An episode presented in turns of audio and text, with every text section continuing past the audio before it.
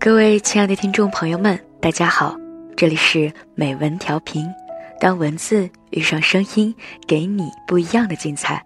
我是文文。前两天文文啊听到了一个特别好的消息，就是我的一个朋友，他年底的时候要订婚了。当我知道这个消息的时候，我真的特别特别开心，为她能够嫁给爱情而由衷的祝福她。她和她的男朋友。从初中开始到现在认识有十年了。曾经她对这个男生没有很大的感觉，她觉得一个人过也挺好的。但是当她遇到一些人、一些事之后，他发现每次在他特别无助、特别难过的时候，都是男生陪在他的身边。所以后来他认定了要找的那个人就是他。有时候我们或许会问，两个人结婚的最好时机是什么时候呢？我想，在你听完王诗诗的《两个人结婚的最好时机》之后，你会找到答案。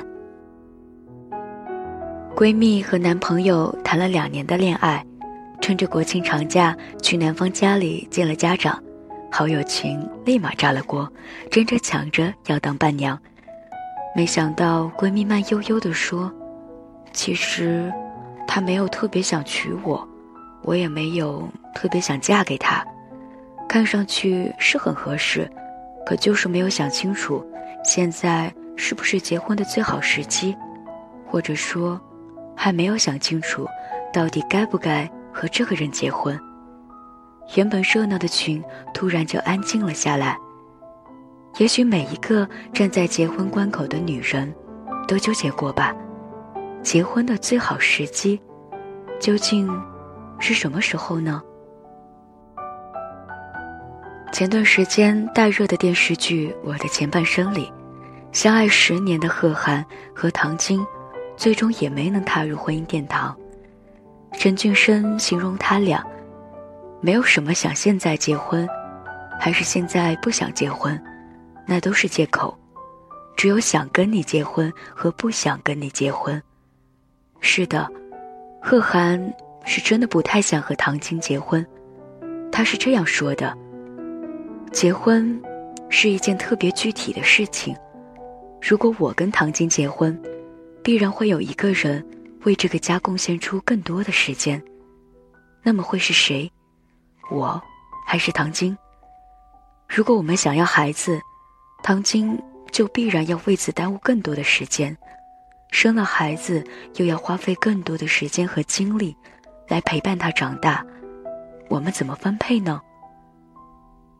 结婚不是温馨的请客吃饭，它是一件具体的不能再具体的事儿了。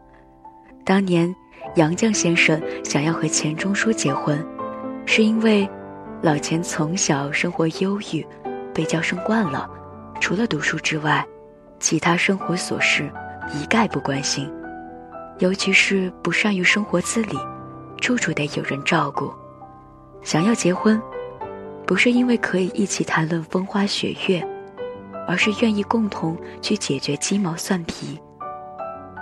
结婚未必有恋爱幸福，因为它会冲散浪漫，抹去激情，取而代之的是一览无遗的坏毛病和小习惯。你得去处理对方的臭袜子、脏衣服。得一起解决今天谁做饭，饭后谁刷碗。等生了孩子，还得决定谁去辅导作业。恋爱是故事，可以优雅的当听众；婚姻是生活，需要一点一点过。几年前，吴尊选择在事业巅峰期公开婚讯，并且淡出娱乐圈。他给出的解释是，想要有更多的时间。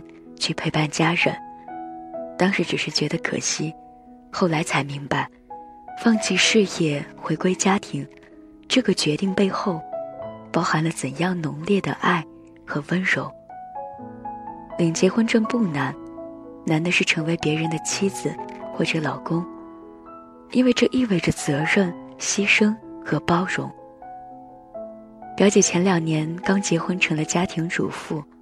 如今已经是两个孩子的妈妈，在谈到结婚前后的改变的时候，她是这样说的：“谈恋爱的时候，我还是那个想干嘛就干嘛的小公举；结婚以后，我就变成了操心操肺的老妈子了。结婚的另一种说法，叫做成家。先是拿出共同的钱，添置一双筷子、一只碗，然后就是靠着彼此的爱，维持家里的热情和温度。”这种爱的背后，就是承担彼此的责任。你迁就一点，我付出一点，然后成为真正合适的人。电视剧《我可能不会爱你》里面有这样一个情节：陈幼卿和男朋友因为举办婚礼产生了分歧，谁都不肯让步。迷茫的她向妈妈寻求帮助，妈妈是这样回答他的。一个家里总有一个人唱歌，一个人伴奏。你和他如果都要想抢麦克风，又怎么可以呢？陈幼卿问：“那我要把麦克风让给他吗？”妈妈说：“让什么让啊？你以为只是让一场婚礼吗？不是的，你要让十年，让二十年，甚至一辈子，你受得了吗？”最后，妈妈说。有人常在讲啊，结婚之前哦，你要让他想清楚，不是让你想清楚说你有多爱那个人，是要让你想清楚说你跟那个人以后的日子会长成什么样子。当你真正接受了婚姻的现实，并且愿意承担相应的责任，还有最关键的一点，那就是去想你和这个人未来会把日子过成什么样子。